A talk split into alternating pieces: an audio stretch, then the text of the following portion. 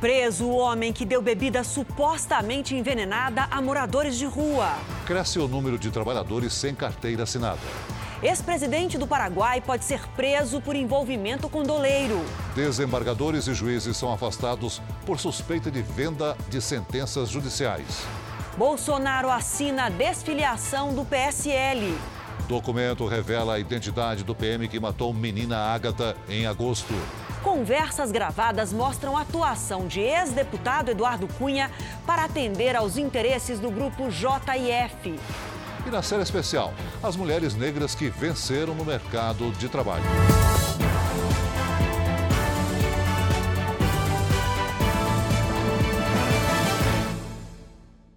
Oferecimento Bradesco. Abra sua conta sem tarifa pelo app.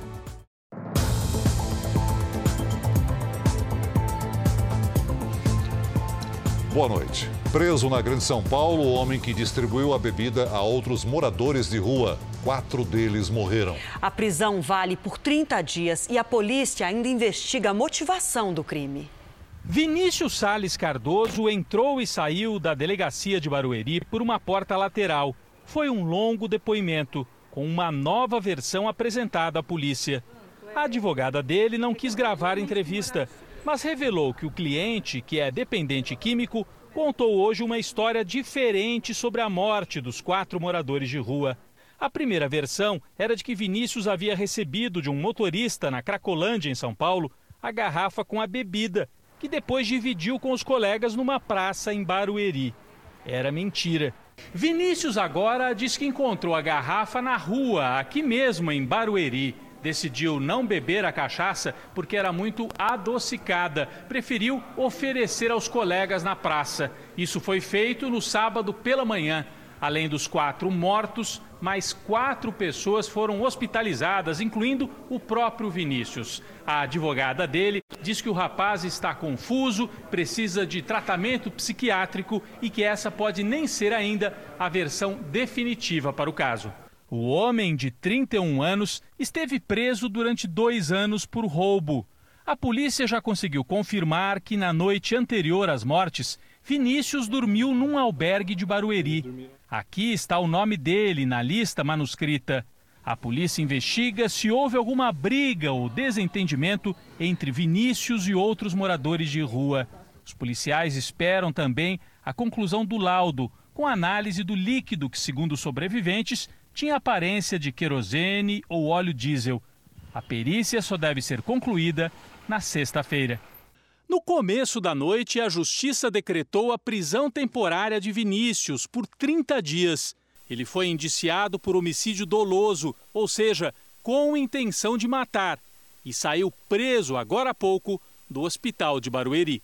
Em princípio, trabalhamos com o homicídio doloso qualificado por quatro vezes e tentativa de homicídio qualificado por três vezes, até o resultado dos laudos, sem prejuízo de a gente poder modificar a natureza desses crimes.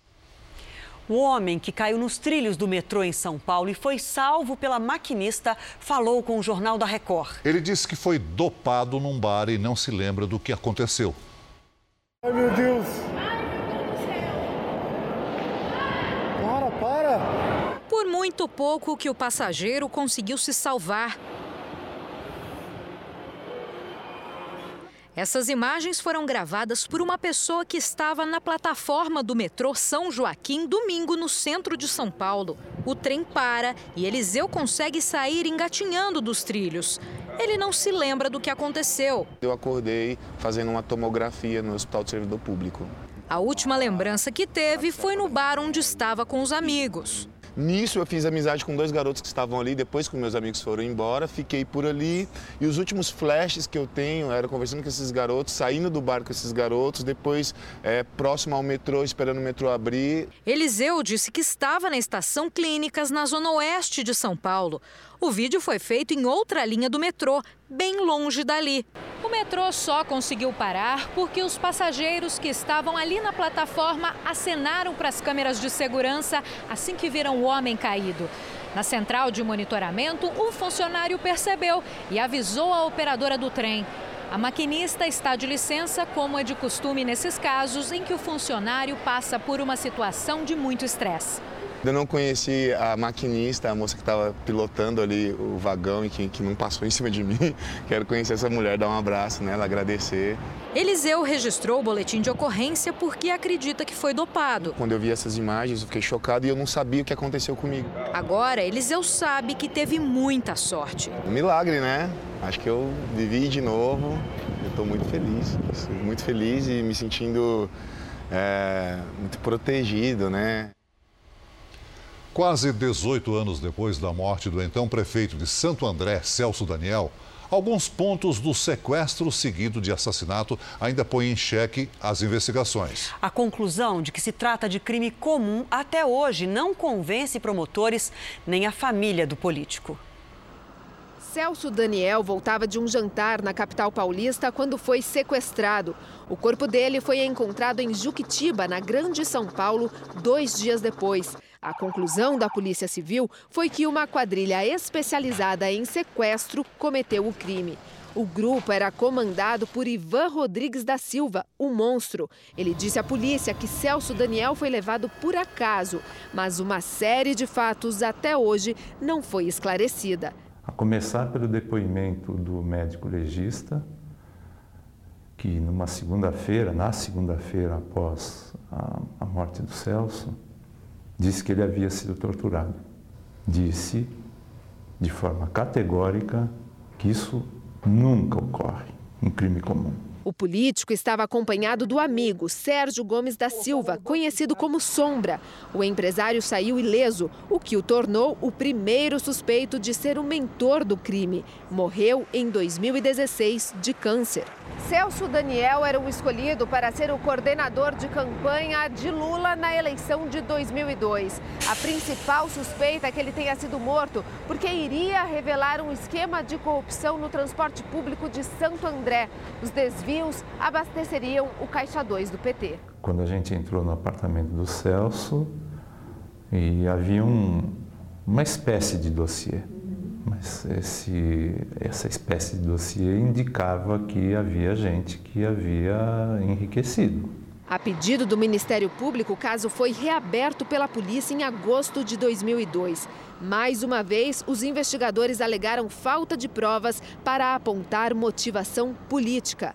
Mas ano após ano, sete pessoas fundamentais para o esclarecimento do crime foram mortas. Entre elas, Dionísio de Aquino Severo, que ao ser preso disse ter revelações a fazer sobre o caso. Acabou morto três meses depois por uma facção rival. Antônio Palácio de Oliveira, garçom que serviu Celso Daniel na noite do crime, morreu em fevereiro de 2003 ao bater a moto durante uma perseguição.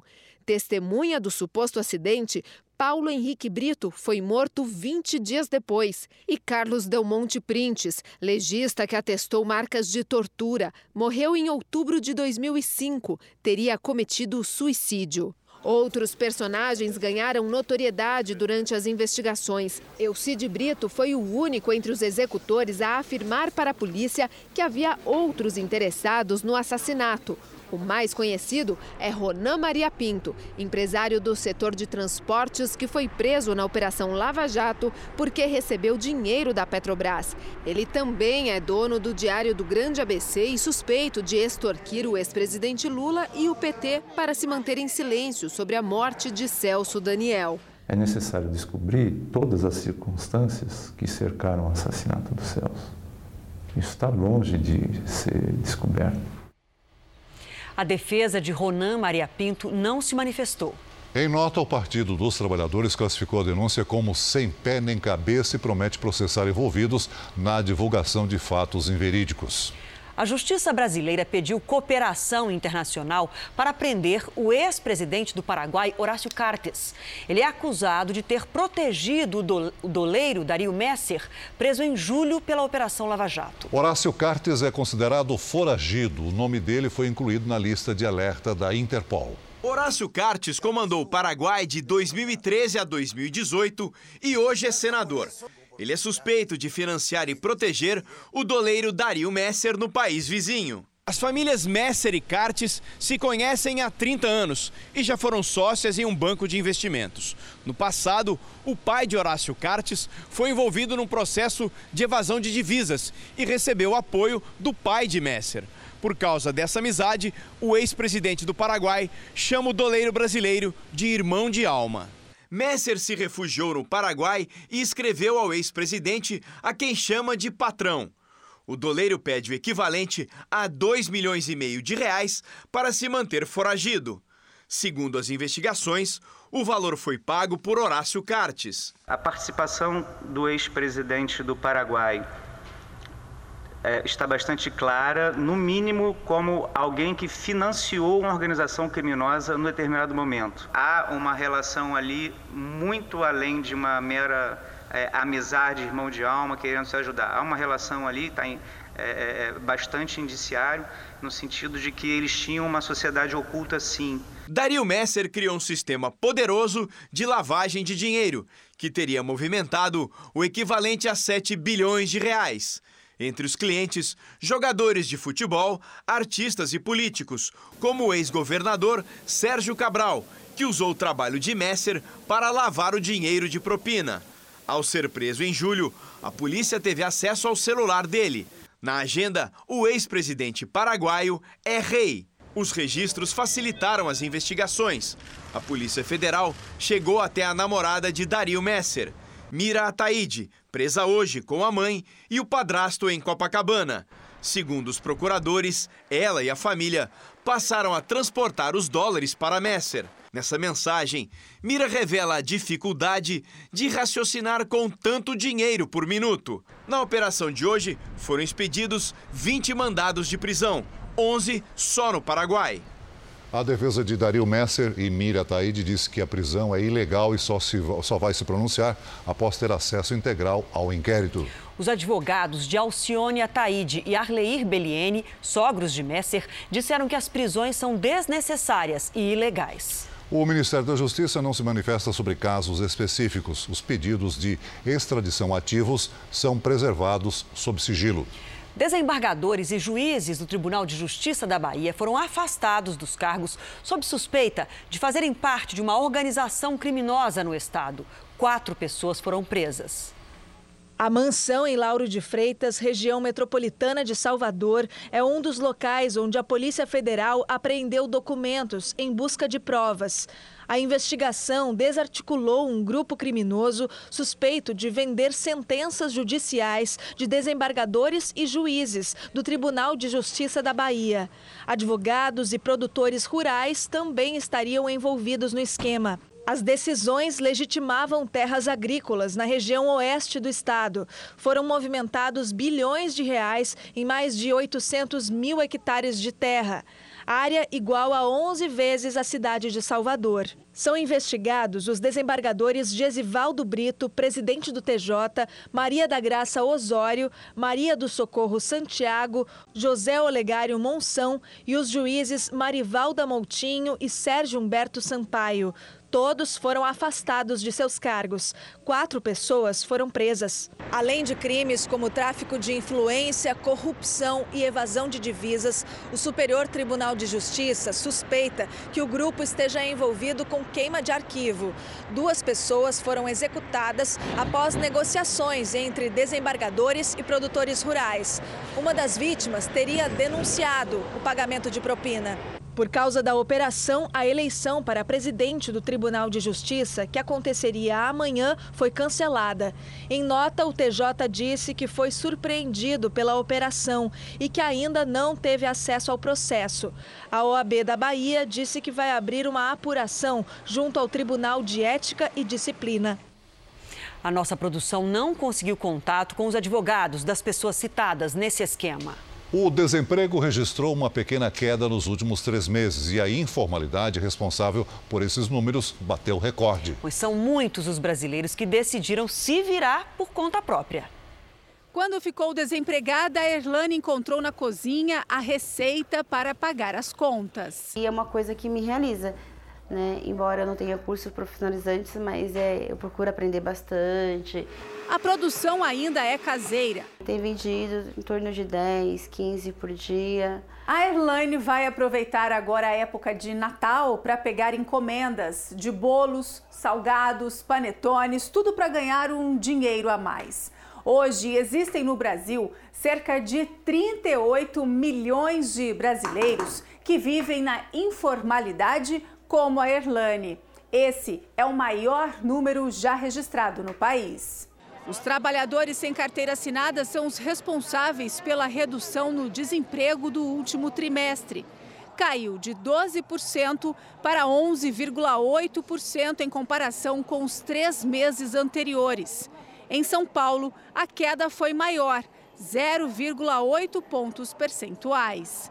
Se o brasileiro mostrou criatividade para fugir do desemprego, para esta economista, o custo para o desenvolvimento do país é alto. As pessoas estão deixando de se qualificar, estão Uh, alocando o seu tempo em atividades mais uh, braçais uh, e que agregam menos valor para a economia.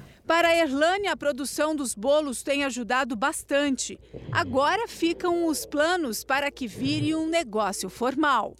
Tem afeto, né? aproxima as pessoas. Eu senti o cheiro, a casa perfumada, a casa aquecida. Eu gosto bastante. Bom, e você também arrumou um trabalho informal, está se virando para pagar as contas? Então conte para gente. É só mandar um texto, uma foto ou um vídeo do seu negócio com a hashtag você no JR.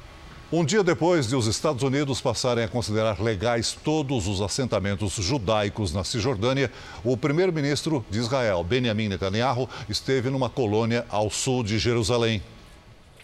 Durante a visita, o premier parabenizou Trump e a atual administração americana pela decisão. É uma correção histórica que poucos têm a coragem, como o governo Trump, em reconhecer. Estamos aqui há mais de 3 mil anos.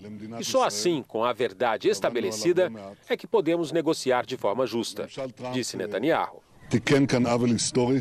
A decisão americana altera um posicionamento de décadas e revela a nova abordagem do presidente Donald Trump para o conflito que já dura mais de sete décadas.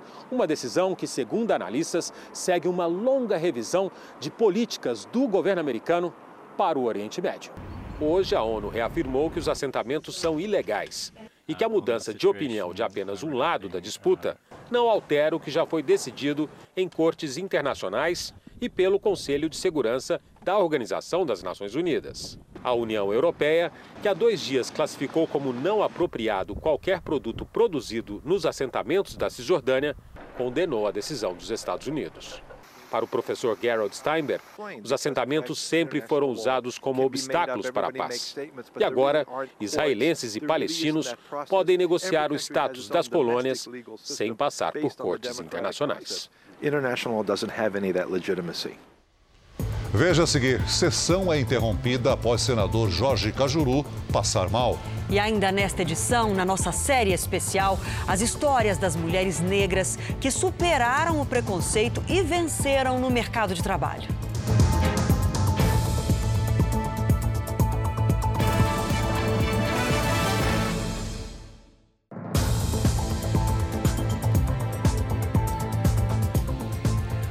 Procurador-Geral da República, Augusto Aras, pediu ao Supremo Tribunal Federal que derrube liminar que paralisou investigações baseadas em relatórios do antigo COAF. A alegação de Augusto Aras é que impedir o compartilhamento direto de informações financeiras e fiscais com a polícia e o Ministério Público atrapalha o combate à lavagem de dinheiro e pode comprometer a atuação internacional do Brasil. Aras argumenta que Toffoli aceitou o pedido do senador Flávio Bolsonaro e suspendeu o andamento de todas as investigações, sem prévia autorização da Justiça, com dados sigilosos de órgãos de fiscalização e controle, como COAF, Fisco e Banco Central. Mas o processo em questão tratava sobre o compartilhamento de dados somente entre a Receita Federal e o Ministério Público. Desde que o ministro Dias Toffoli suspendeu o envio de dados sigilosos do antigo COAF ao Ministério Público Federal, 935 casos foram paralisados. O assunto foi parar na pauta do Supremo, que julga nesta quarta-feira uma ação sobre compartilhamento de dados. Caso a corte siga o entendimento do Procurador-Geral da República, o senador e centenas de pessoas voltarão a ser investigados. O senador Jorge Cajuru passou mal durante sessão do Senado agora à noite. Ele teve uma convulsão causada por hipoglicemia durante uma votação. O presidente do Senado, Davi Alcolumbre, suspendeu a sessão por alguns minutos. Cajuru foi socorrido pelo senador Otto Alencar, que é médico, e foi retirado do plenário numa maca. Jorge Cajuru tem 58 anos e é diabético. Segundo a assessoria, ele foi levado para um hospital de Brasília para fazer exames. O presidente Jair Bolsonaro assinou hoje a ficha de desfiliação do PSL. A preocupação é que a coleta de assinaturas para a criação do novo partido dele, o Aliança pelo Brasil, aconteça a tempo de disputar as eleições municipais do ano que vem. No Palácio da Alvorada, o presidente Bolsonaro se reuniu com os ministros do Conselho de Governo. Depois, todos participaram do hasteamento da bandeira.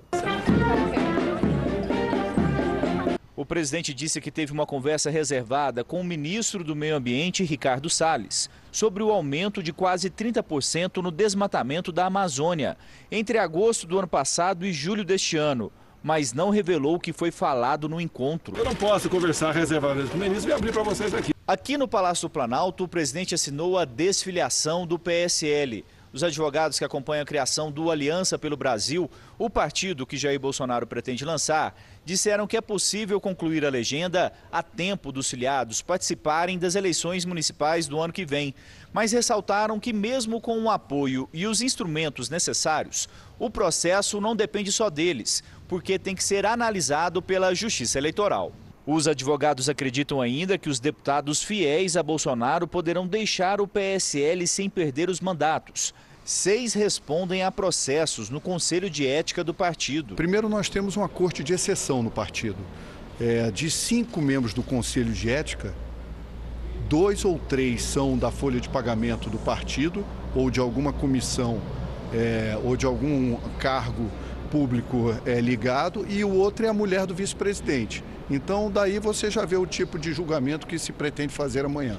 O presidente do PSL, Luciano Bivar, disse que é provável que haja punição dos parlamentares. Tem deputados que foram extremamente é, agressivos e, e, foram muito difamatórios com relação ao partido cuja sigla ele participa. A punição vai desde a advertência até expulsão. Com relação à reforma administrativa que pode alterar as carreiras públicas, o governo admite que a proposta pode ficar para o ano que vem. Não tem nenhuma decisão tomada em relação a isso. O que está pegando é porque tem muita coisa a ser deliberada dentro do Congresso Nacional. Também foi lançada nesta terça-feira a ampliação do programa Escola Conectada, com o objetivo de levar a internet a 70 mil escolas em todo o país. A determinação é que absolutamente todas as escolas estejam conectadas até o começo das aulas.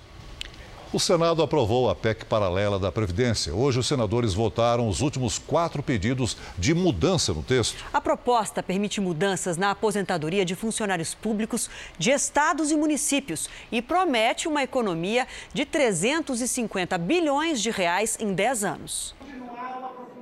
A mudança na Constituição é vista como principal medida para estancar a crise financeira que já atinge pelo menos 17 estados e a maior parte dos municípios. Questão de urgência urgentíssima. É fundamental dar celeridade, até porque o ano que vem é um ano eleitoral e o momento de se votar e de enfrentar esse tema exatamente agora. PEC paralela complementa a emenda constitucional promulgada há apenas uma semana e permite a inclusão dos servidores públicos de estados e municípios nas novas regras para as aposentadorias. Para policiais civis, federais, rodoviários federais, ficam mantidas paridade e integralidade, desde que os funcionários tenham ingressado na carreira até 2003 cria um benefício mensal para crianças em situação de pobreza. A regra será regulamentada por lei complementar. Estabelece que o tempo mínimo de contribuição para pedir aposentadoria é de 15 anos para homens, inclusive para novos trabalhadores. Os senadores se reuniram hoje para votar os últimos quatro pedidos de mudança no texto, que buscam amenizar regras de cálculo do benefício ou criar vantagens já rejeitadas pelo relator Tasso Gereissati. Segundo o relator, a adoção das regras da reforma da Previdência por estados e municípios levará uma economia estimada em 350 bilhões de reais em 10 anos. No esforço para encaminhar o texto imediatamente à Câmara, os senadores firmaram um acordo com a oposição que permitiu encurtar prazos e iniciar a votação de segundo turno da PEC hoje mesmo. É uma resposta do Senado Federal, da Casa da Federação, ao equilíbrio fiscal da União dos Estados e dos municípios. A Comissão de Constituição e Justiça da Câmara aprovou a redação final da reforma da Previdência dos militares. Por isso, vamos ao vivo até Brasília com o repórter Luiz Fara Monteiro. Boa noite para você, Fara. O que, que acontece agora? Oi, Adriana, boa noite. Foi uma votação simbólica, já que o teor da reforma previdenciária dos militares foi aprovada pela Comissão Especial da Câmara no último dia 6 de novembro. A versão desse texto segue agora para análise dos senadores. A reforma trata da reestruturação das carreiras das Forças Armadas, das Polícias Militares e dos Bombeiros Estaduais. A proposta prevê aumentar de 30 para 35 anos o tempo mínimo de serviço para quem ingressar a partir de agora nas Forças Armadas ou nas Forças de Segurança. Segundo cálculos do governo, a economia com a reforma previdenciária dos militares será de quase 98 bilhões de reais em 10 anos. De Brasília, Luiz Fara Monteiro. Obrigado, Fara. Veja a seguir. Exclusivo, quem é o policial militar autor do disparo que matou a menina Ágata, no Rio de Janeiro. E na nossa série especial, histórias de mulheres que se tornaram referência profissional para a população negra.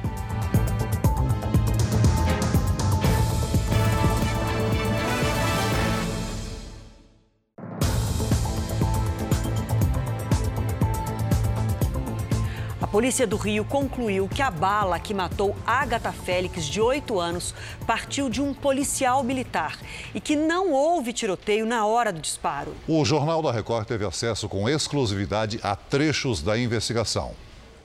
A investigação levou quase dois meses e se baseou no depoimento de testemunhas, na reprodução simulada do caso e nos laudos periciais.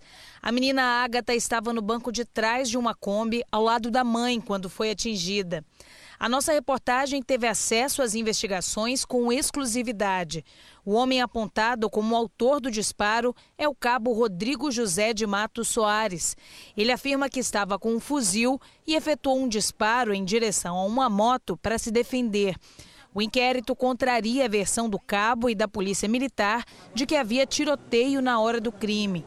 O PM vai responder por homicídio doloso. Então, a gente terminou com o indiciamento desse policial militar por ter atirado de forma intencional contra essa pessoa e por um erro na execução, por esse tiro ter é, é, batido contra um poste, ele veio atingir fatalmente, infelizmente, as costas dessa, dessa criança. Agora o inquérito vai ser encaminhado ao Ministério Público. O cabo da PM, apontado como autor dos disparos, trabalha em uma das unidades do Complexo do Alemão e hoje foi afastado das ruas. Para o representante da OAB que acompanhou o caso, a morte de Ágata não pode ficar em vão. Que sirva numa mudança de paradigma nessa política de segurança pública que não traz segurança para ninguém, só traz dor e sofrimento. Nossa produção não conseguiu contato com o advogado do policial militar apontado como o autor do disparo. Foram divulgados hoje os resultados de testes em amostras de petróleo que apareceram no Espírito Santo. É, e nem todas têm a mesma origem do óleo que se espalhou pelo Nordeste. Testes nas três amostras recolhidas em praias da Grande Vitória levaram a Marinha à seguinte conclusão. O óleo que atingiu as praias de Jacareípe, no município de Serra, e Interlagos, em Vila Velha, são do mesmo tipo que está poluindo o Nordeste.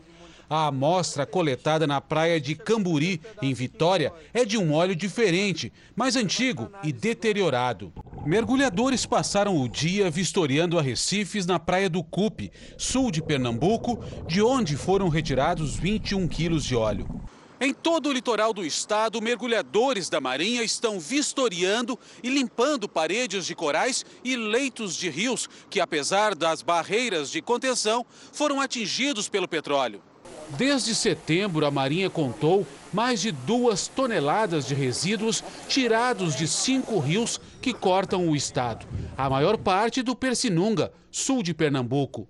Em Alagoas, pesquisadores identificaram esta, que seria a terceira mancha de óleo fotografada no dia 25 de julho, a 60 quilômetros do Rio Grande do Norte.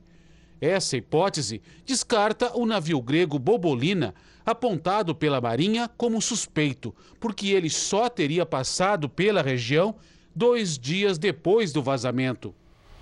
A Marinha já declarou que tem estudos que contestam as hipóteses levantadas pelos pesquisadores alagoanos.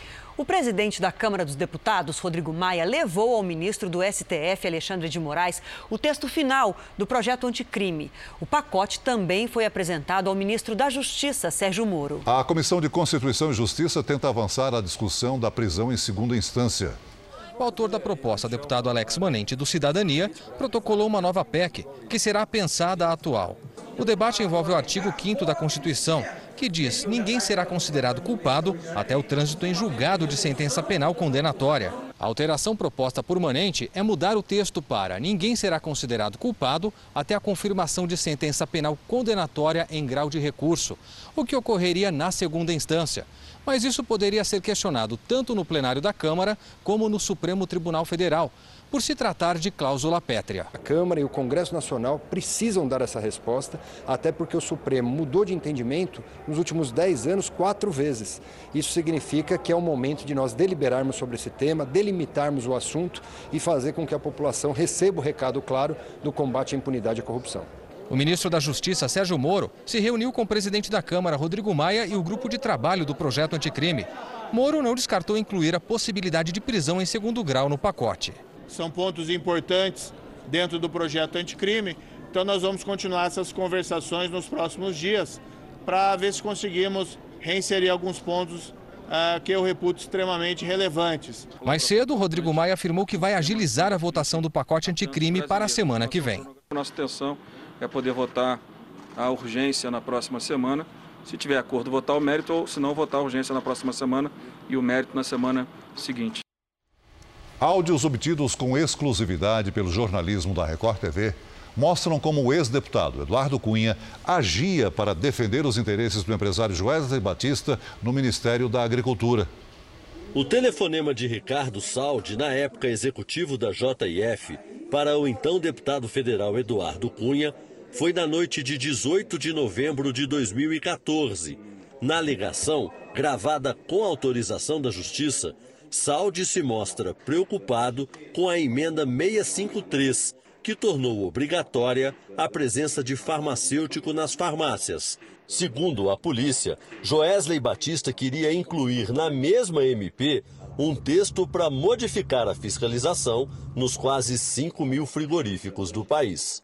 Estou com medo, parece que o governo vai pressionar para tirar a nossa emenda lá. Não, não tirar essa emenda não tira não, esquece. Não, vamos fazer é, né? Você não falou que estava acertado com o governo?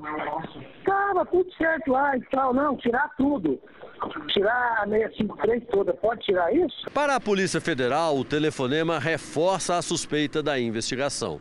Eduardo Cunha usava o cargo para atender aos interesses da JF em troca, recebia propina da empresa de Joesley Batista e de outros frigoríficos beneficiados com decisões que vinham de um aliado de Cunha que atuava dentro do Ministério da Agricultura. De acordo com a investigação, esse homem era Rodrigo Figueiredo, então secretário de Defesa Agropecuária, o segundo cargo mais importante no ministério. As conversas aconteceram no governo Dilma Rousseff para a PF, ele era o responsável por recolher e repassar para Cunha a propina dos empresários. Em outra ligação, Saldi diz a Rodrigo que o chefe, Joesley Batista, não gostou do parecer que serviria de base para a emenda. Oi, tudo bom? Tudo. Deixa eu te falar, tem uma reunião com o chefe aqui. O senhor me chamou. Ah Ele quer que faz outro parecer, viu? Tá, mas pensa num homem que está bravo, mas bravo. A Polícia Federal espera concluir o inquérito nos próximos dias. Depois caberá à Procuradoria da República decidir se vai ou não propor mais um processo judicial contra os acusados.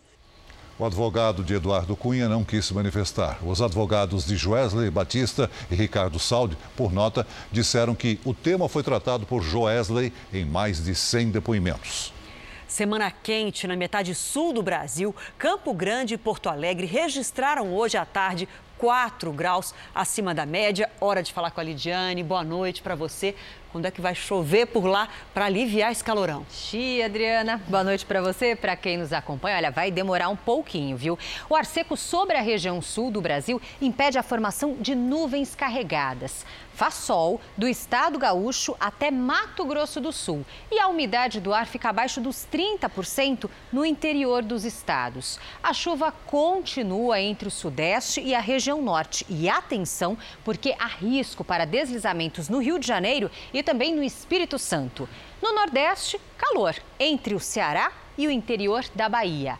Máxima de 38 graus em Fortaleza, faz até 37 em Cuiabá e 31 em Florianópolis. Tempo delivery? Vamos. Começamos com os meninos. Olha só, o Jailson de Coruripe, Alagoas, e o Lorivaldo Martins de Guanambi, na Bahia. Os meninos querem chuva por lá.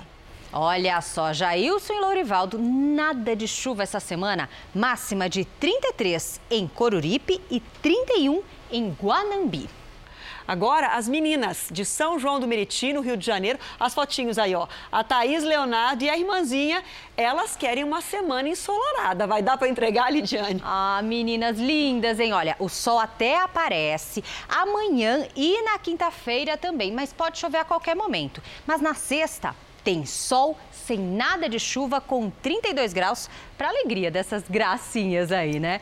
A gente aproveita também para dar uma olhadinha como é que fica o tempo na capital paulista, em São Paulo, feriado ensolarado, com pancadas à tarde e máxima de 25 graus. Bom feriado a todos. Eu tô com as meninas, quero sol. Também. Bom feriado. Bom feriado. E ventos fortes provocam mais de 100 incêndios na costa leste da Austrália. A metrópole Sydney ficou encoberta e até os animais foram atingidos. Um coala ferido tentou escapar do fogo por uma avenida. Do outro lado, as chamas também atingiam a floresta. Uma mulher resgatou o animal e o levou a um hospital veterinário. A cidade de Sydney ficou coberta por uma nuvem de fumaça. O Departamento de Saúde do estado disse que as pessoas deveriam ficar dentro de casa. As queimadas na Austrália já mataram quatro pessoas. Na Bolívia, três pessoas morreram após manifestantes entrarem em confronto com a polícia. Outras 30 ficaram feridas. Os apoiadores do ex-presidente Evo Morales bloqueavam a saída para que o abastecimento de combustível à capital La Paz fosse prejudicado. A polícia agiu para liberar os caminhões-tanque. Os manifestantes denunciam que os policiais usaram munições reais no confronto. O número de mortes após o início dos protestos há um mês já chega a 26. Faltam quatro dias para a decisão da Libertadores entre Flamengo e River Plate em Lima, no Peru. Os torcedores do Flamengo já estão na estrada e vão encarar uma viagem de mais de 6 mil quilômetros de ônibus. Entre os jogadores, muita ansiedade numa semana decisiva. A final da Libertadores da América será no sábado no Peru. Os torcedores estão empolgados na porta do centro de treinamento, o Ninho do Urubu. Afinal, faz 38 anos que o Flamengo não disputa uma decisão do torneio mais importante do continente. Passa todo o filme, né? Do que a gente vive na nossa vida, de tudo que a gente passa para chegar num momento mágico desse. O Flamengo faz o último treino aqui no Rio amanhã de manhã e à tarde embarca em direção a Lima. Os jogadores fretaram um avião para levar os amigos e familiares. Lá no Peru serão dois treinos antes da decisão contra os argentinos do River Plate. Já esses torcedores embarcaram ontem numa viagem de ônibus para chegar na sexta-feira a Lima. O grupo saiu do Rio de Janeiro, passou por Foz do Iguaçu e agora está na Argentina. Serão mais de 6 mil quilômetros até a capital peruana. Eu tô sem voz já porque a gente já gritou, já vibrou, então para mim a primeira noite foi um pouquinho complicada para dormir devido à ansiedade. Eles vão se juntar a milhares de rubro-negros que querem ver de perto o Flamengo novamente como o maior da América. Vamos deixar tudo que podemos dentro de campo, deixar a nossa vida para que a gente possa alcançar o nosso objetivo. Vamos Flamengo! Vamos ser campeão, vamos Flamengo! No r7.com/barra Flamengo você encontra a página O Caminho Rubro Negro. É um diário de viagem com vídeos dos torcedores do Flamengo. É só ir ao r7.com/barra Flamengo. As mulheres negras são as que mais sofrem com a desigualdade no mercado de trabalho. Elas ficam no fim da fila dos salários, recebem menos que os homens e as mulheres brancas e também ganham menos que os homens negros. Mas apesar dessa grande barreira, a nossa reportagem especial de hoje mostra as histórias de mulheres fortes que superaram o preconceito. São profissionais que inspiram a população negra.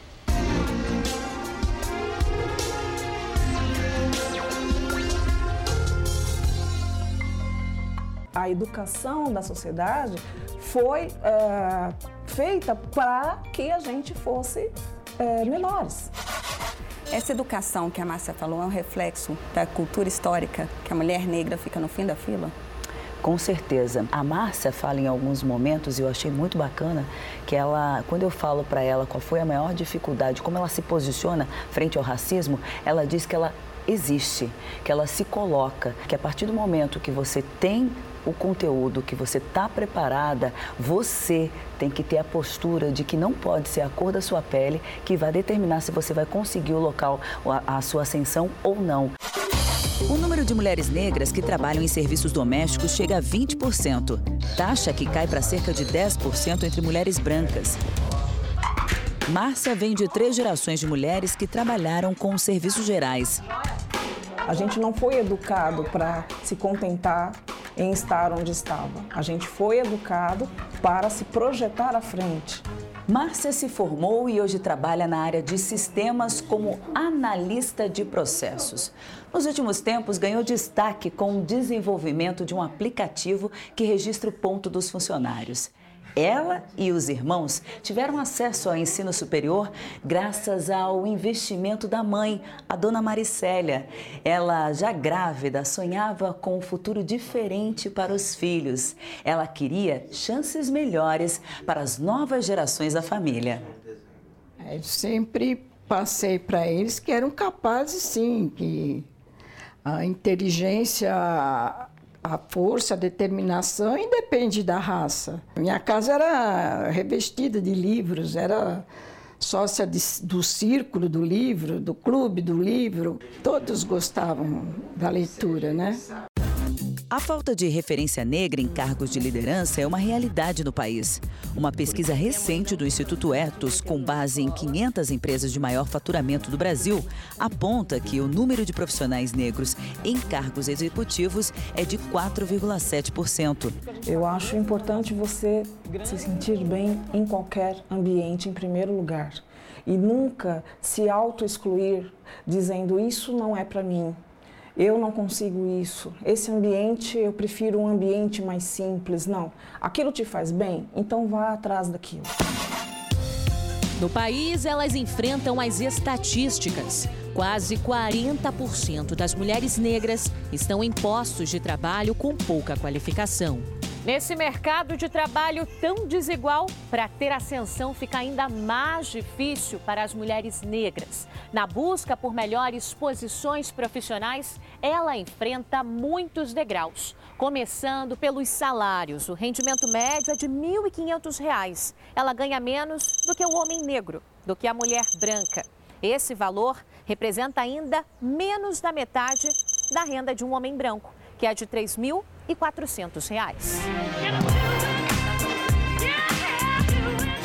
A mulher sofre com analfabetismo, a mulher sofre com violência doméstica, a mulher negra é morta diariamente. As taxas de homicídio comprovam isso. A força da mulher negra é que movimenta esse país. Se a gente for considerar aí a quantidade de mulheres, quem é que cuida das casas e do trabalho fora de tudo, é ela. Um outro problema para a mulher negra que, apesar de representar 27% da população, menos de 1% ocupa cargos de chefia. Para mudar essa realidade, todas essas mulheres participam de um programa de aceleração de carreira. A gente está criando uma grande rede de apoio é, de mulheres assim, é, preparadas para assumir cargos de liderança. O que me motivou a trabalhar com liderança de profissionais negros no ambiente corporativo foi que, na minha entrevista, aos 23 anos, eu vi o primeiro profissional negro executivo na minha vida. E aquilo me motivou de duas formas. A primeira, como que nós somos tão poucos, e a segunda, eu quero ser que nem ele. A minha postura sempre foi buscar e ocupar o meu espaço. Solange Sobral ocupou muito bem este espaço e foi com essa força do dia a dia que construiu uma carreira na área da alta tecnologia, uma paixão desde que era pequena. Com nove anos eu decidi que ia fazer ciência da computação, né? É bem inovador naquela época, de fato, falar em ciência da computação, mas a gente já começava a ouvir alguma coisa sobre tecnologia. Eu vim de uma infância pobre, né, de uma família, assim, a gente nunca passou fome, mas de uma família que trabalhava para se manter. Meu pai, o pouco de estudo que ele tinha, ele era muito bom de matemática. Ah, meu pai era açougueiro, então eu gostava de ver aquele raciocínio lógico. Eu me enfiei nos estudos, né? Estudava bastante, eu era a primeira aluna da turma, eu tinha as melhores notas. Aos 23 anos, começou a comandar sua primeira equipe. Atualmente, com mais de 20 anos de carreira, é vice-presidente de operações de uma empresa multinacional e lidera um time de 250 pessoas desde a época de colégio, eu sempre gostei de liderar. Então, eu liderava a classe, eu liderava o grupo. E chegando na empresa, né, rapidamente eu busquei essa liderança. Ela precisou se colocar em muitos momentos e não perder. Uma coisa que eu achei muito interessante que ela disse é não perder a feminilidade, sabe? Ser uma mulher negra naquele espaço e se impor, ser respeitada. Você tem um momento de buscar a sua fala, de se impor. Oi? já estão começando a Sempre acho que tive essa vontade de me superar e de mostrar para mim mesmo que eu, é possível, né? Então eu gosto muito do desafio e da superação dele. É possível. E você também pode participar dessa conversa com a nossa equipe de jornalistas da série usando a hashtag você no JR. Mande seu vídeo ou um comentário. Quem sabe você não aparece aqui no último capítulo da série. O Jornal da Record de hoje termina aqui. Você pode assistir a edição na íntegra no Play Plus. E não se esqueça, o Jornal da Record também tem versão em podcast. É só acessar o Play Plus e as nossas outras plataformas digitais. E à meia-noite e meia tem mais Jornal da Record com o Sérgio Aguiar. E amanhã, Dia da Consciência Negra, o Jornal da Record será apresentado pelos nossos colegas Luiz Fara Monteiro e Salsi Lima. A gente volta na quinta, né, Celso? Fique agora com a Fazenda ao vivo com o Marcos Mion. Ótima noite, bom feriado. Boa noite.